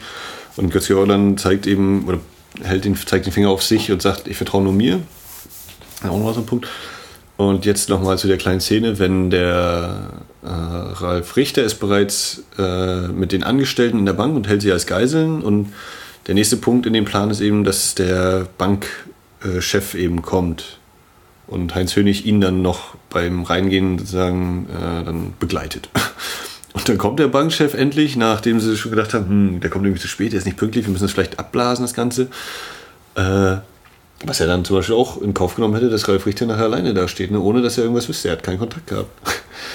äh, und dann kommt er und Heinz Hönig geht ihm hinterher und auf halbem Wege merkt er, ey, scheiße, ich habe was im Auto vergessen. Ich weiß gar nicht mehr, ist das dieser Peilsender-Dings? Nee, ist auch Quatsch. Kannst nicht erkennen, das ist eine also, sehr schnell Einstellung. Auf jeden Fall, also der, das ist so eine, so eine Sicherheitstür logischerweise, wo man äh, ohne Dings nicht, nur mit Klingeln reinkommt, außer man hat einen Schlüssel. Und so nicht, ist nicht hinterher und äh, Schande, ich muss mal so, rennt zurück zum Auto, greifst du durchs halb geöffnete Fenster, holt da irgendwas noch äh, von der Ablage in der Windschutzscheibe, rennt wieder hinterher.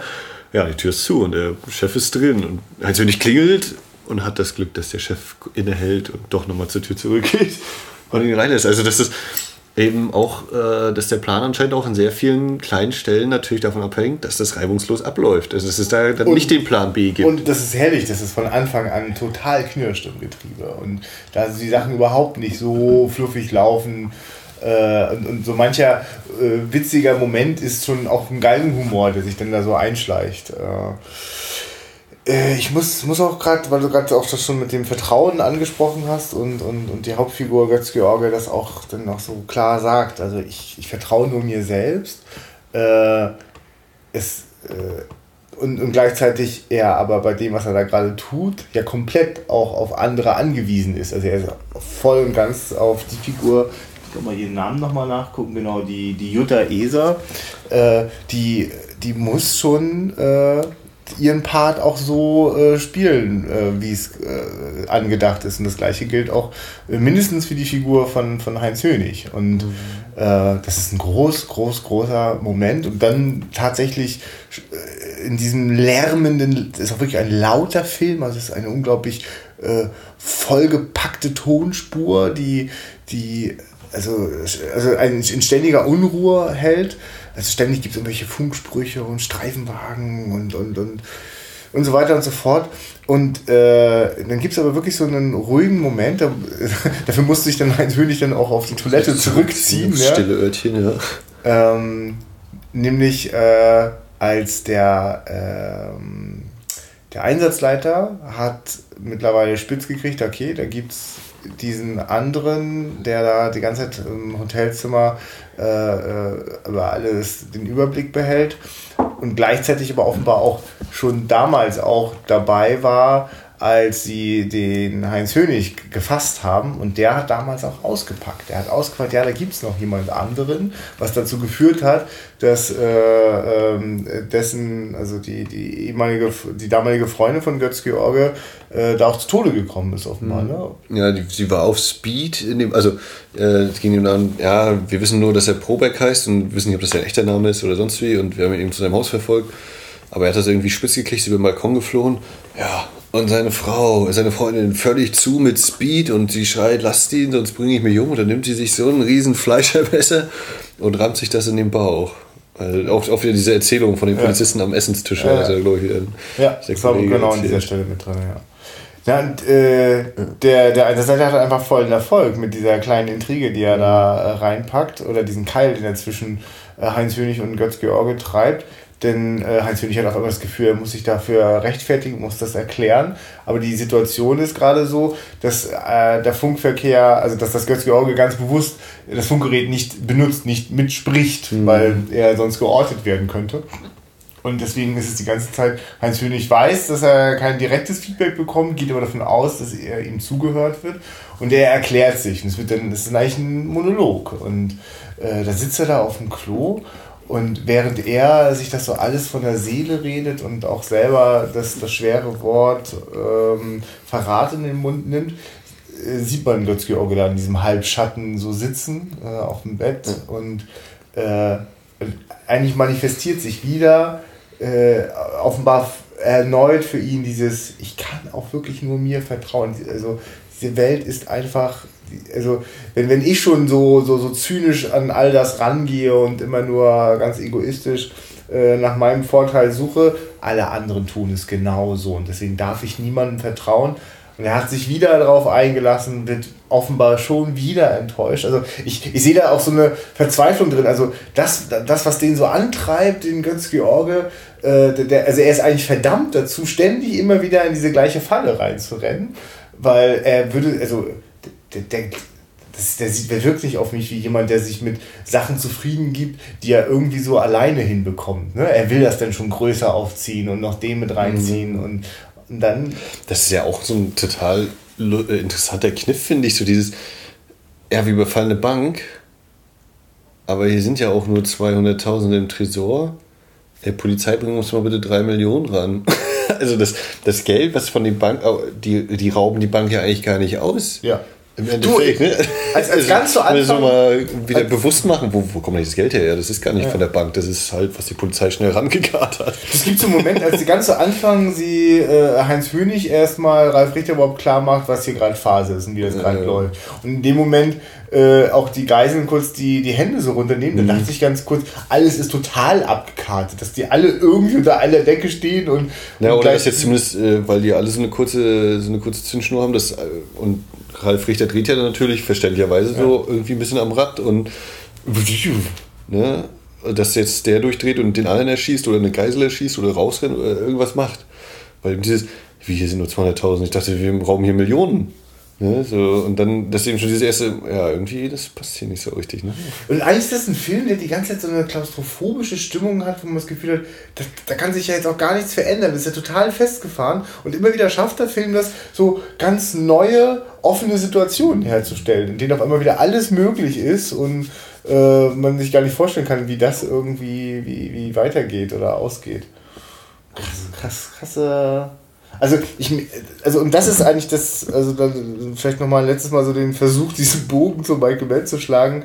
Mh, mm, äh, also mich interessiert an den Michael Mann-Filmen viel, viel mehr, was so unterschwellig äh, äh, auf meiner Gefühlsebene, in der Bauchebene mit mir passiert, während ich die Filme schaue, weil, ähm, also, ne, Thief ist ein schönes Beispiel. Äh, mich interessiert eigentlich jetzt nicht irgendwie, es ist eigentlich totaler, also eigentlich ist das ganz erbärmlicher Kitsch. Das ist so ein, so ein, so ein, so ein, so ein Gangster-Typ, äh, so ein Panzerknacker, ja, der, der jetzt Bock auf Familie hat und dafür muss er nochmal so ein dickes Ding drehen und das geht nach hinten los. Aber das Ganze wird mit einer, also schon, schon sozusagen die Einführung in das Berufsleben von Thief ist, das ist ja quasi, das ist schon äh, märchenhaft, magisch, ne, dieses, ja gut, ich drifte jetzt schon ab in ein Filmgespräch über Thief, äh, aber und, und äh, ich, ich mag das, dass äh, solche Überhöhungen ähm, finde ich auch äh, in, in, ähm, in, die Katze einfach wieder. Das sind so eine, also das Genre gibt so Sachen vor, Sachen so, die so passieren müssen, so mit Geiselnahmen und äh, Polizei und dann kommt auch das Sondereinsatzteam mit dem Helikopter und, und so weiter und so fort. Äh, und, und genau, es muss einen Countdown geben, am besten mehrere. Und natürlich brauchen wir eine Explosion und so. Also all diese Genre-Standards. Und knallharte Verhandlungen am Telefon. Ja. So, und jetzt macht aber ein sehr, sehr intelligenter und sehr, sehr feinfühliger Regisseur äh, diesen Film. Und den interessieren noch so viel mehr Dinge als nur, dass die Explosionen knackig sind und, und dass man äh, äh, an den Nägeln kaut, wenn der Countdown läuft. Und, und das, das gibt dem Ganzen so einen Reichtum. Also, ich, also ganz ehrlich, ich, ich wünsche mir jeden Actionfilm. Ich habe überhaupt nichts gegen Actionfilme. Und ich, ich, ich meine, ich bin halt äh, in meiner Jugend groß geworden mit, mit John Woo-Filmen, die das auf ihre manchmal naive, aber äh, sehr intensive Art ja auch zelebrieren. Also weit über das hinauszugehen als äh, äh, nur Schauwerte zu bieten, sondern die mit maximal mit Gefühlen und Emotionen aufzuladen. Und John Woo macht das mit den Mitteln des Melodrams. Und äh, ich, ich krieg das nicht gegriffen, womit es Dominik Graf macht. Er macht das mit Bilderpoesie. Also er, er macht das mit, er macht das mit, also ich finde, äh, wenn Terence Malick mal auf die Idee kommen würde, Polizeifilme zu machen, dann hätte ich das Gefühl, würden die so ganz ähnliche Gefühle vielleicht verbreiten. Also ja, ich bin da, äh, ich, ich habe ich hab da noch nicht so die Worte gefunden. Äh, mhm. find, aber das hat mich auf jeden Fall auch bei Geliebte Schwester wieder komplett ausgenockt. Wie, mit was für einer Lust am, am, an, an, an Stimmung und, und Erzählung. Es macht es übrigens so, dass ähm, Dominik Graf selber auch, wie ich finde, ein begnadeter Geschichtenerzähler ist, auch als Sprecher. Also er schreibt selber auch Bücher, hat jetzt auch zur geliebte Schwester das Drehbuch geschrieben. Ähm, und äh, äh, ist immer wieder agiert er auch als Sprecher in Filmen, auch oft in seinen eigenen Filmen. Äh, Geliebte Schwestern ist er quasi der Off-Kommentator. Ähm, und in diesem Film, in Die Katze, gibt es äh, ein, zwei äh, Polizeifunk-Geschichten, wo es Dominik Graf ist. Mhm. Also, wenn man das ein paar Mal gehört hat, dann ist das einem ganz präsent. Ach ja, ich bin echt ein Graf-Fanboy, das muss ich mal sagen. Ja, ich habe noch, hab noch nicht genug gesehen, dass ich das äh, irgendwie einschätzen könnte. Ja. was, was ein schönes Beispiel ist, warum ich so gerne rumbäsche auf, auf dem äh, äh deutschen äh, äh, Regie-Nachwuchs, also auch gar nicht mehr nur Nachwuchs, sondern einfach die, die aktuelle Generation, die die Kinofilme macht. Äh, also ne, so Berliner Schule zum Beispiel da hat sich ja Dominik Graf mal mit Christian Petzold und ähm, Christoph Hochhäusler zusammengetan und sie haben äh, dieses TV-Kino-Experiment Drei Leben gemacht.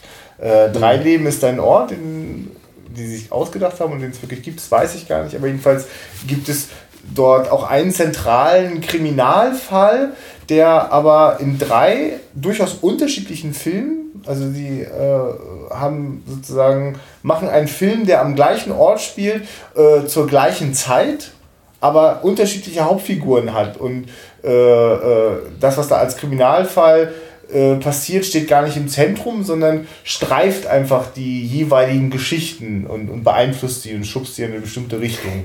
Das Ding ist, dass ich ganz, ganz hart und ganz unfair sagen möchte, Christian Petzolz und Christoph Hochholzers Episode sind einfach gequälte Kunstkacke und berühren mich gar nicht. Und Dominik Graf, der macht das Mittelstück dieser drei Filme und äh, äh, ist, ist am wenigsten ähm, an. Also, also der, der ist auch äh, äh, also voller, voller Fabulierlust und, und, und Experimentierfreudigkeit, aber nie, ich glaube, das ist einfach, dass es nicht zum Selbstzweck wird. Also, dass, dass die Katze bleibt die ganze Zeit ein knallharter äh, äh, äh, Banküberfall-Thriller. Punkt so. Ne? Das so funktioniert ja die ganze Zeit. Mhm. Und dann noch mehr. Und ich finde es manchmal schlimm, wenn, wenn Filme so den Ansatz haben, wir sind die, nur dieses dann noch mehr, ne? Wir verzichten denn auch drauf, wir bedienen das Genre gar nicht, das ist schmutzig, das wollen wir gar nicht. Und nee, wir sind da in so einer anderen Sphäre und ich genieße diese ganz klar, klar vom amerikanischen Genre-Kino abgeguckten Konventionen. Also, weißt du, wie so Leute mit Autos ankommen, aus Autos aussteigen und, also, weißt du, ich, ja. ich weiß auch nicht, ob wirklich in, in, in Deutschland Polizisten mit solchen, äh, wo, die, wo die Knarren in solchen Halftern so, so, rumgehängt ja. Aber irgendwie, ich habe so das Gefühl, die Mode ist auch so einen kleinen Tick so in die Richtung. Ja, äh, das gehört dazu. Ne? Ist nochmal ein Film, ist nicht die Realität. Es ja. ist, äh ist auch ein geiler Kniff, das, die, um die Polizeiarbeit zu zeigen. Ähm, äh, die bauen sich halt in dem Hotel so ihr, ihren Einsatzraum. Und das gibt natürlich Dominik Graf auch die Möglichkeit, da den Ausstatter wirklich wilde Sau spielen zu lassen und da so einen kleinen Technopark hinzubasteln. Der, und vor allem auch das zu kommentieren, ja. ja, nee, ja. Äh, zu kommentieren, wenn dann Voss eben der eine sagt, also das hier, hier wollt ihr arbeiten, macht das und lässt er eben auch so ein paar Sprüche ab, wenn er reinkommt. Erstmal so dieses von wegen organisiert, alles stimmig? Nee, hier. Die ist so ein bisschen Tohuwabohu. Bisschen wilde Sau. Ähm, um nochmal so was aufzugreifen, ja. jetzt schon, du hast einmal dieses mit der Hand erwähnt, die ganz ja. leicht zittert und äh, bis dann äh, Tom Hanks merkt, äh, alles ist gut im Private Ryan. Ähm, so. äh, also Und die Hand. berichtigen, nein, Tom Hanks spielt nicht mit. ja, okay. äh, das kurze Zittern der Hand, dann haben wir nochmal also als, ähm, nein, dieses Ding haben wir. Dann haben wir als Bild einmal, äh, es ist zu kalt zum Ficken, er, er kann nicht mehr, er kommt nicht, mhm. er, mhm. ist, er schlaft. Und, äh, was habe ich mir noch angeschrieben? Achso, und äh, wenn er dann endlich mal sein Scharfschützengewehr benutzt, äh, ist es zwar tödlich, aber er trifft nicht oh ja. das eigentlich ausgemachte Ziel. Er, er, schießt daneben. Und das sind alles drei, und diese drei Sachen würde ich jetzt mal nehmen zu diesem Bild, bildlichen, diese Bilderpoesie, dieses bildliche ja. Erzählen, eben diese Anspannung, die Unruhe, dieses, ähm, der hohe Anspruch, aber auch selber dann irgendwie das gar nicht einhalten können ne? das, oder einlösen können, was man an sich selbst und überhaupt an alles stellt. Also kann er sich denn eigentlich selbst vertrauen? Ne? Das wäre dann so die Frage. Äh, der Film sagt dann natürlich, naja, er kann sich letztlich nicht vertrauen, weil er geschnappt wird. Das, äh, das ist interessant. Der, der, er versagt, also er wird verraten, mehrfach. Äh, also von, von, von Frau, von, von äh, dem Heinz Hönig. Und ähm, er, er, er, treff, er, genau, er trifft nicht, er kommt nicht zum Schuss in jeder ja. Und es, weil es ist ja, das Finale dieses Films ist ja dann wirklich eine völlig verzweifelte Aktion. Die Katze muss wirklich alle sieben Leben verwirken, um irgendwie, also es ist ein ganz grau, grausamer äh, Todeskampf von Götz George, der vom äh, das Einsatzteam hat ihn gefunden, äh, entleert da das ganze Waffenarsenal auf den und der will einfach nicht sterben und der will vor allem einfach nicht gefangen werden. Ja, das, ist auch noch mal, also das wird dann und, überdeutlich nochmal zum Ausdruck gebracht, wenn Foster sagt, ja, ich dachte ich, ich kriege ihn. Und dann sehen wir eben, wie äh, George mit, aus eigener Kraft und aus eigenem Antrieb äh, sich dem Zugriff der Polizei auch bei seinen letzten Atemzügen entziehen will und äh, und über das Geländer klettert. Bildlich äh, wird uns dann seine Fallhöhe noch deutlich gemacht. Ja. Und dann merken wir, er kann doch nicht die Katze sein, weil Katzen ja immer auf den Pfoten und auf dem Bauch landen und nicht auf dem Ja, ja, stimmt, er ist auf dem Rücken gelandet. Aber das, ist, das hat nochmal so einen, so ein, äh, aber wenigstens das bestimme ich, wie ich abtrete, das bestimme ich ganz alleine. Ne? Und, und dann kommt auch in die Nachrichten, da kommt dann so, da haben wir dann wieder eine ja. andere, nicht das, das ja. äh, filmisch gestellte Bild, sondern so, so eine Nachrichtenkamera, die da so un, ungenau und ein bisschen verschwommen so ihn einfängt, wie er da blutüberströmt am Boden liegt, ein, genau, in der Lobby. Für, wirklich, was für ein Bild, ne? wie der da so ausgebreitet, blutüberströmt dort so Und noch ganz leicht die Augen bewegt vor allem. Ja. Das fand ich auch so, ne? Er ist, er ist, er ist immer noch er nimmt so das noch, ja, und er nimmt diesen Moment noch wahr. Kurz noch diesen mal. letzten. Ähm, und dieser Fall, also die Stürzen, das, äh, du hast mich da vorhin drauf gebracht, äh, also Fallhöhe ist klar. Ja. Äh, als du meinst, na, wir haben dann eben äh, Götz George als Strippenzieher, der die Fäden in der Hand hält. Ja, ja. Ne, wenn man das jetzt überlegt, so die, die Verbildlichung, die Polizei ist im Erdgeschoss in der Lobby da ja. und äh, als, als Einsatzleitung, die Bank ist unten und im siebten, achten Stock oder wo Götz George nur genau ist, ist eben der, der Strippenzieher. Er ist, steht da oben und äh, hat seine Marionetten, seine Puppen, die er dirigiert bis sich das dann alles ein bisschen verheddert und so, aber ja. fand ich, äh, hat mich dann ja, ja. deine Aussage ja, ja, Also das, auf der Bildebene das, das, ne, das Strippenziehen, also dieses, wenn er sich dann herunterbegibt, dann ist er eben da unten und zieht unter diesem Wagen dieses, die, die, die ganzen Kabel und Leitungen heraus und, und später muss er dann auch quasi so durch das Innere dieser ganzen Schächte, wenn er da wieder so nach oben krabbelt, also so quasi an den äh, Fäden, mhm. an den, an den Strippen sozusagen wieder hoch. Ja, das ist, also ich, ich wüsste gar nicht, was da, also das ist, ich finde das visuell äh, wirklich mit, mit ganz großer, äh, also mich begeistert, mit, wie, wie umfangreich alles ausgeschöpft wird an, an, an Möglichkeiten, weil äh, also, ja, anders, anders könnte dieser Film für mich auch nicht bestehen. Anders würde der mich auch nicht interessieren. Also, das habe ich ja schon gesagt. Äh, mich würde quasi der, einfach nur der, der, der Bankenswiller ohne, ohne, ohne, also wo die Figuren keinen Background haben, das interessiert mich ein Scheiß. Also, es, also deswegen, also Reservoir Dogs äh, ist ja quasi auch nochmal äh, ein schönes Beispiel, wie äh, äh, das, also, also das ist ja quasi genau der Gegenentwurf. Da gibt es quasi äh, den Banküberfall nicht, aber alles andere dafür, jede Menge Backstories, Rückblenden und weiß der Teufel was irgendwie. Ähm, weil nur im ersten Moment klingt quasi der Banküberfall an sich als das Aufregende, das Interessante, aber das erschöpft sich halt auch total schnell und es muss, also es braucht das, also für mich braucht es das. Gut, aber äh, ja. Ich muss sagen, die, die finale Einstellung von Heinz Hönig, äh, vor allem ein bisschen gruselig. Also das ist ein ja. Bild, was mir, glaube ich, jetzt nochmal eine Nacht verfolgt. Ja, überhaupt. Ich finde, ich finde ja auch immer, also auch wie die Geiseln zwischendurch aussehen, wie die so fertig sind, wie sie verschwitzt sind und also, also, der Film ist voller unangenehmer Bilder, macht es überhaupt nicht leicht, das zu verdauen. Also kein. Also es gibt auch den Moment, äh, ne, also wir hatten ja vorhin schon drüber gesprochen, dieser, dieses, dieses Schussduell zwischen dem einen Polizisten und äh, Götz-George auf dem Hotelflur. Und das endet ja nicht damit, dass Götz-George den, den Polizisten erschießt, sondern nimmt ihn in den Würgegriff. Das ist auch so eine ganz lange äh, Szene, was ganz ewig dauert, bis der bewusstlos wird. Also wir wissen es in dem Moment gar nicht, stirbt er dabei oder wird er bewusstlos. Äh, später sehen wir ihn nochmal angekettet, dass der noch am Leben war, aber das ist ja. Ich, ich, also, ja, genau, also du sagst ja selber auch, ne, du magst quasi so, so, so, so Schmutz und, und, und, und so Spuren. Ja, die also Gesichter waren ja. auf jeden Fall auch wieder ja, sehr. Das gibt es da auf jeden Fall. Auch. schön. Ähm, ist noch äh, die Rahmung des Films mit den Dialogen. Also der erste im Film gesprochene Satz kommt von Getz Georg und so sinngemäß, ich, ich will jetzt nicht eins zu eins wiedergeben, weiß nicht, ob das passen würde. In zwei Stunden ist da unten Krieg, sagt er. Mhm. Ja, also auch wieder so dieses, äh, ja, wir haben jetzt hier gerade so gesehen, wie die hier tanzend Sex gehabt haben. Und, äh, ne, aber was hier heute passieren wird, macht die auf was gefasst. ne, es ist nicht einfach nur, was auch immer da kommt, wir wissen es noch gar nicht genau. Äh, aber hier wird jetzt so die Hölle auf Erden mal so ein bisschen losbrechen. So, das eben, das steht am Anfang. Und das Paar, was wir sehen, ist eben äh, Götz George und Gudrun Landklebe. Und dann der Schluss. Das ist auch irgendwie so eine kleine Verrücktheit, ne? Also, das ist der Hammer. Also ich finde, das, das ist fast von wegen, äh, was, was, was, was ist jetzt hier die Polizei und gibt es eine Pressekonferenz oder sowas? Nein.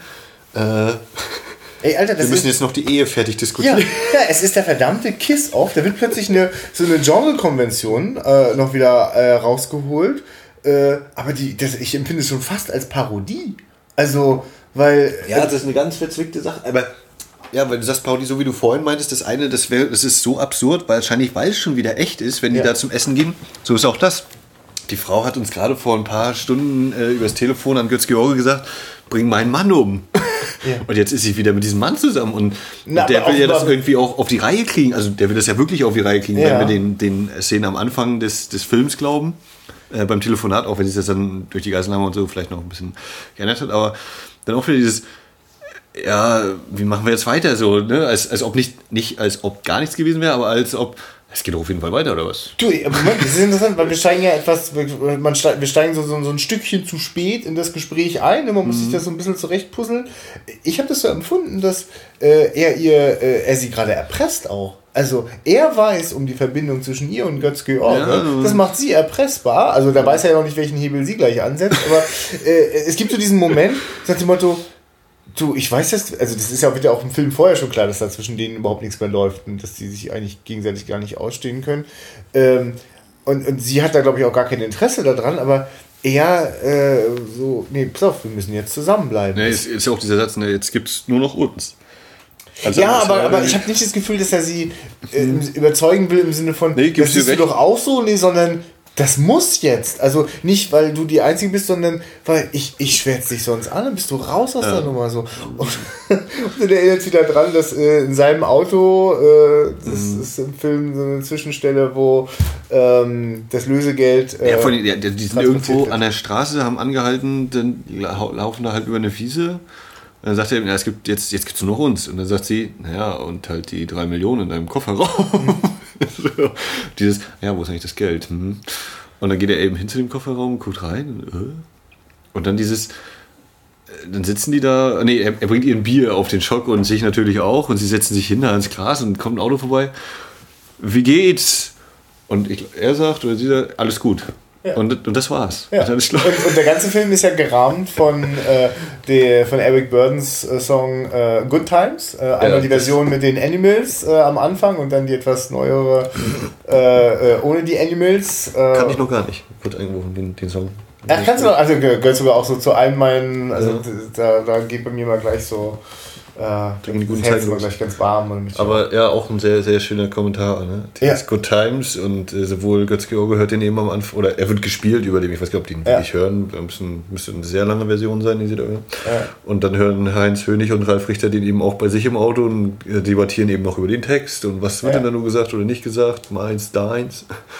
Und dann eben zum Schluss auch wieder Good Times, ja, und äh, ja, und das, in beiden Fällen sind das ja so für mich auch so typisch amerikanische Kinomomente, so dieses so, sich über einen Song unterhalten, so ja. mit so einem Road-Movie-Feeling am Anfang oder zum Schluss eben mit so einem äh, äh, so, so, so einem Kiss-Off-Gefühl, so das aber halt sehr, also das ist ja sehr, mm, das ist ja sehr stark, äh, ja, ich kann auch wieder sagen, das ist, das ist ja sehr zynisch, weil ich meine, das sind zwei Leute, die also jetzt aus, aus, aus purer Berechnung äh, miteinander offenbar zusammenbleiben wollen und äh, also quasi aus einer ganz furchtbaren Situation, äh, ja, okay, wie können wir da jetzt unseren Vorteil draus ziehen? Also kein Mensch scheint dort an irgendeiner Stelle zu denken, hm, ist mein Weg der richtige? Sollte ich vielleicht irgendwie anders gehen? Die Leute bleiben immer bei ihrem Weg. Weißt du, wie ich meine? Also, ich finde, der Einzige, der das noch irgendwie hinterfragt, ist Heinz Hönig tatsächlich für einen Moment. Ja. So, ne? Aber ansonsten sind die Leute,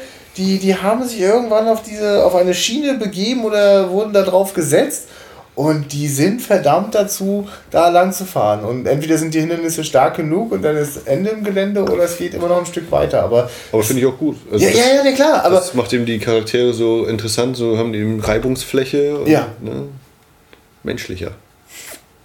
Und nicht nur Reißbrett, du bist das Opfer, du bist der. Sie ist auch den Femme Fatale, ne? Also das ist. Oh Mann. Äh, das ist doch auch die flambierte Frau, oder? Gudrun Landgräber?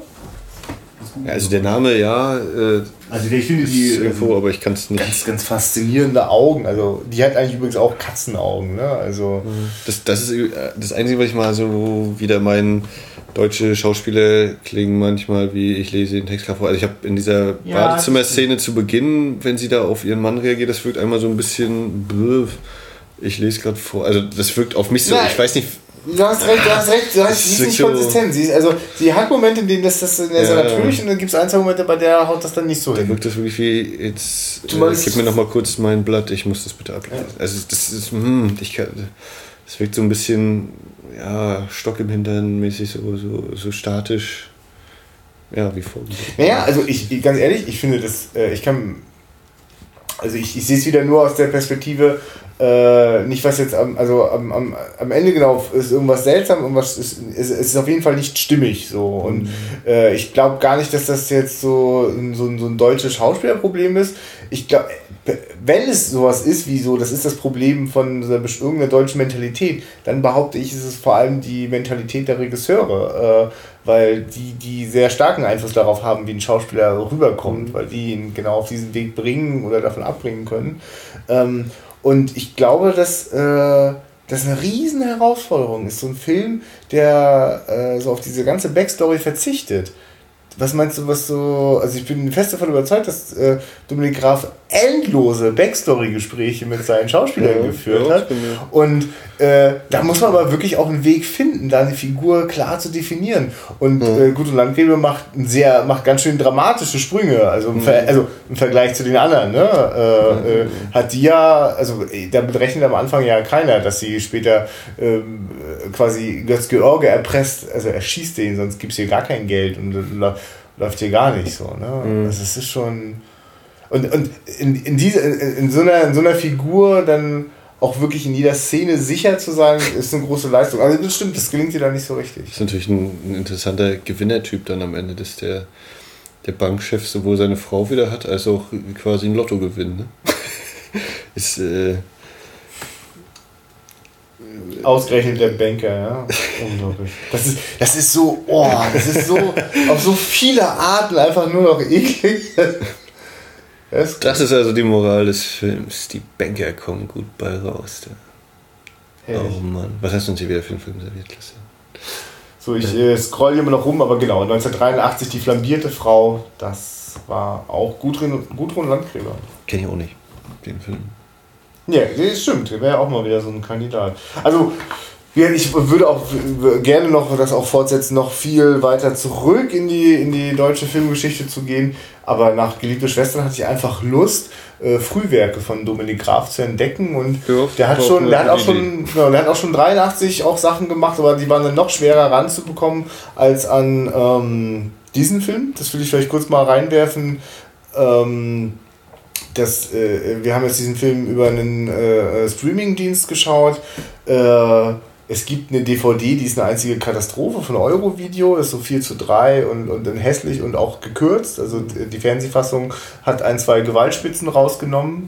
Da hat die Katze, glaube ich, nicht sieben Leben, sondern nur drei oder so. Und ähm, Geht weniger Glas zu. Ja, ja, genau. ähm, ja. Äh, äh, was ich sagen? Achso, genau. Und dann gab es mal aber eine DVD, die ungefähr das Master haben sollte, was wir gerade gesehen haben, was ja auch nicht äh, frei von Problemen war, aber zumindest im Originalformat. Ähm, und das ist von der Frankfurter Allgemeinen, die FATS, glaube ich, auch mal so eine Reihe irgendwie rausgebracht, mhm. so aller Süddeutsche. Und die war aber vergriffen kostete dann irgendwie, weiß ich nicht, gebraucht 30, 40 Euro oder so. Oh, nee, und also ich finde, also da würde ich mir total gerne wünschen, da mal äh, hübsche Blu-ray äh, Gesamtwerkausgaben Dominik Graf. Das, das Wenn ich mich jetzt richtig entsinne, erscheint von Eurovideo demnächst die Tatorte? Hat er auch Polizeiruf gemacht? Bestimmt. Nee, Weiß ich nicht. Ich, ich, also diese, diese äh, erscheinen in einer Box bei Eurovideo DVDs. Ah ja. Wenn ich das jetzt nicht völlig durcheinander würfe. Naja. Ich bleibe da jetzt erstmal reserviert, bevor ich mich da groß freue. Ja, aber, ich ich gucke das nochmal nach oder versuche ja. rauszukriegen, wo ich das wieder äh, verlesen habe. Mhm. Also, äh, ne, also ganz klar von meiner Seite aus äh, für dich natürlich, aber auch für die Zuhörer. Äh, Empfehlung Dominik Graf auf jeden Fall äh, im, im, im Angesicht des Verbrechens. Ähm, und äh, Komm mir nicht nach. Äh, das ist der zweite Film der, dieser Drei-Leben-Triologie. Den kann man auch, äh, kann man auch die anderen beiden weglassen und sich nur den anschauen, weil das ist auch nochmal eine schöne breite Facette. Äh, es gibt einen Haufen an Fernsehfilmen, die der gemacht hat. Äh, äh, ich glaube, der Rote Kakadu zum Beispiel gehört dazu. Es gibt eine ganze Reihe von äh, Filmen, die auch viel äh, so in, in, in, äh, zum Beispiel ins Rotlichtmilieu abtauchen und so eine Geschichten. Da gibt es, glaube ich, noch viel Spannendes zu entdecken. Und äh, ich weiß noch, als der letzte Dominik Graf Tatort kam, das ist ja jetzt so eine Routine, dass dann immer bei Twitter die Leute irgendwie mal durchdrehen und irgendwie den verdammten Film nicht gucken, sondern dabei die ganze Zeit rumtwittern. Und die, das war Dominik Graf äh, totaler Schock für die ganzen Leute, die sich das angeguckt haben, weil der halt gerne mal äh, noch viel extremer auch mit formalen Sachen spielt. Also das wirst du beim Angesicht des Verbrechens auch erleben. Da, da gibt es echt viele gewagte Sachen, also also oder wir sind es nicht mehr gewohnt, vor allem nicht von der Fernsehserie, dass da äh, mit, mit, mit, mit Zooms und anderen Bildeffekten gearbeitet wird. Und auch bei Geliebte Schwestern gab es Momente, wo das, das, das Titel, also es gibt so ein, Titeldesign, das da so wild durch den äh, über den Leinwand geflogen ist. Aber ich mag das. Also ich, ich finde es total toll, dass der sich das bewahrt hat, diese, diese, diese Lust, was auszuprobieren. Und hey, es hat das jetzt nicht so richtig funktioniert, aber okay, aber ich habe es versucht. Ich wollte mal was anderes testen und, ähm, und ich, für mich sind immer die Absichten äh, äh, die, die also, also ich, ich, kann die, ich kann die spüren. Also ich habe nicht das Gefühl, dass der jetzt einfach nur dachte, er sieht ja toll aus oder so. Ja, gut, aber. Nee, war äh, wieder eine schöne Erfahrung, äh, solchen Filmen. Also dieses, was ich ja jetzt schon gesagt hatte. Ja. Cop, Gangster, Unterwelt, ja. Recht und Ordnung, Gesetz. Piu, Piu, Pistole, Pistole, äh, das ist, äh, dem bin ich mir sehr zugeneigt. Ja, dann möchte ich dich unterstützen, wenn du da Bock drauf hast, äh, das äh, mit mir auch zu teilen, was du da schon so magst. Weil erstens habe ich dafür auch ganz klar äh, eine, eine offene Stelle. Äh, das, also, ja, es ist, ja, ja. Ja, also, ich, also genau, mir fallen, laut, mir fallen gleich lauter Filme, vor allem von Sidney Lumet ein, äh, äh, wo, äh, wenn es da so äh, in, in, in, diese ganze Polizei und äh, diese ganzen Gewissenskonflikte und Grenzüberschreitungen. Also ich, ja, ich finde es auch sehr faszinierend. Ja, also ich habe mir angewöhnt, nicht mehr zu sagen, ja, da kenne ich mich so ein bisschen aus oder so, sondern ich ja. sage mir mal, es gibt noch, ich kenne fünf und es gibt 5000 oder so und ja. von 4500 werde ich wahrscheinlich nie mal was erfahren, dass es die gibt. Und, äh, aber das, was ich eben kenne, oder das, das übt auf mich einen gewissen Reiz aus. So. Und, ähm, nächste Folge, wenn wir die noch hinkriegen vor der Doc Leipzig, äh, wird dann sein Das Boot der Verdammten von René Clement. Mhm. Und wenn ich danach dann wieder dran bin, will ich so, ja, so eine Cop- und Gangsterreihe mal starten, mal gucken, ob und wie und, ja. oder nicht. Oder das habe ich mir heute so überlegt. Und ja, das ist schön. einfach ich, entschieden. Ja, das ist ja das Tolle. Man äh, darf hier einfach entscheiden. Und das wird ähm, dann auch quer, hoffentlich möglichst quer durch äh, Länder und Kontinente sich ziehen und Zeiten. Das ist mein Plan. Das ist gut. Dann, dann haben wir ja einen Plan. Ja, also, äh, also wie gesagt, es wird dann ho hoffentlich oder wahrscheinlich nächste Woche das mit dem Boot der Verdammten, dann ist äh, Leipzig Ja, nee, also das würde ich sagen, auf, äh, so das, ja, genau. Ich, mein, ich, ich wollte mit dir gleich noch im Anschluss drüber reden, wie machen wir das, aber auf jeden Fall äh, nächsten Sonntag gibt's äh, das Boot der Verdammten. Du hast ja auch das Ding schon, ne? Die, die, ah, du... Ja, genau, für, für die Zuhörerschaft jetzt nicht so spannend, aber ich krieg's jetzt gerade gezeigt und da ist er. Ach, sehr schön. Genau, das Boot der Verdammten von René Clement. Clement? Clement? Clement. Clement. Mit Accent oh, über den Is. Und äh, ja, von 49. Ach, schön. Und äh, ich muss gestehen, ich habe schon reingeguckt. Also ganz gesehen schon? Ja, also ich hab's. Ja. Ich habe dir ja schon so lange erzählt, dass ich äh, den äh, gucken will. Und ich, jetzt werde ich mir, bevor wir dann den sichten, diese deutsche Kinofassung, die als extra mit dabei ist, anzugucken, um mal zu schauen, was denn da fehlt. Mhm. Ah ja, ja, super, ja, gerne. Also ich, äh, auch wenn es weiterhin nicht mein, mein erklärtes Ziel ist, freue ich mich immer, wenn einer von uns beiden ganz gut informiert ist. ja. So wie heute mit Ralf Hönig. Ralf Hönig, genau. Aber Und wie hieß der Typ, der da die Hauptrolle spielt? Äh, äh, äh, ja, hier Schnurrbart. Das ist geil, über den habe ich jetzt auch fast gar nichts äh, gesagt, aber ich meine, der Götz Georg ist so ein Schauspieler, den ich relativ unsympathisch finde und der mich selten anzieht, aber das bin ich auch großartiger. Also, ne, dieses, äh, ja, das ist Schimanski, das ist Schimanski, ich glaube, ich habe nie einen Schimanski gesehen bisher. Ehrlich gesagt, ich kenne diesen Typen, der äh, immer, immer rummotzt, wenn er auf dem Wetten das Sofa sitzt. Na gut, okay, soweit dazu. Ja, dann bis zur nächsten Folge. Ähm, in einer Woche oder wann auch immer ihr uns äh. Falls ihr uns vor, direkt am Sonntag schon hört, äh, am Montag wird es wieder eine Gespräche der anderen Ausgabe ah, geben äh, in der Blog-Sektion und das, was übrigens ja mittlerweile auch so ein, kriegt ja fast schon Nachschlagecharakter. Also, falls ihr mal wie denkt, okay, Filmpodcast, gibt es da noch mehr? Max mhm. sammelt die Dinger fleißig also ich, und schreibt auf. Äh, ich mache das in der Regel so, die Dinger, die ich halt schaffe, so alle zwei Wochen kommen dann eben Gespräche der anderen und da sind dann eben die Podcasts, die ich gehört habe, drin und ich versuche das äh, eigentlich nicht nur einfach aufzulisten, sondern auch so zu schreiben, was, warum ich das äh, hörenswert finde oder vielleicht auch nicht oder was mich gestört hat. Und ähm, dieses Mal wird auch wieder ein Podcast dazukommen, der jetzt gerade gestartet ist vor wenigen Tagen, Enough Talk. Und ähm, ja.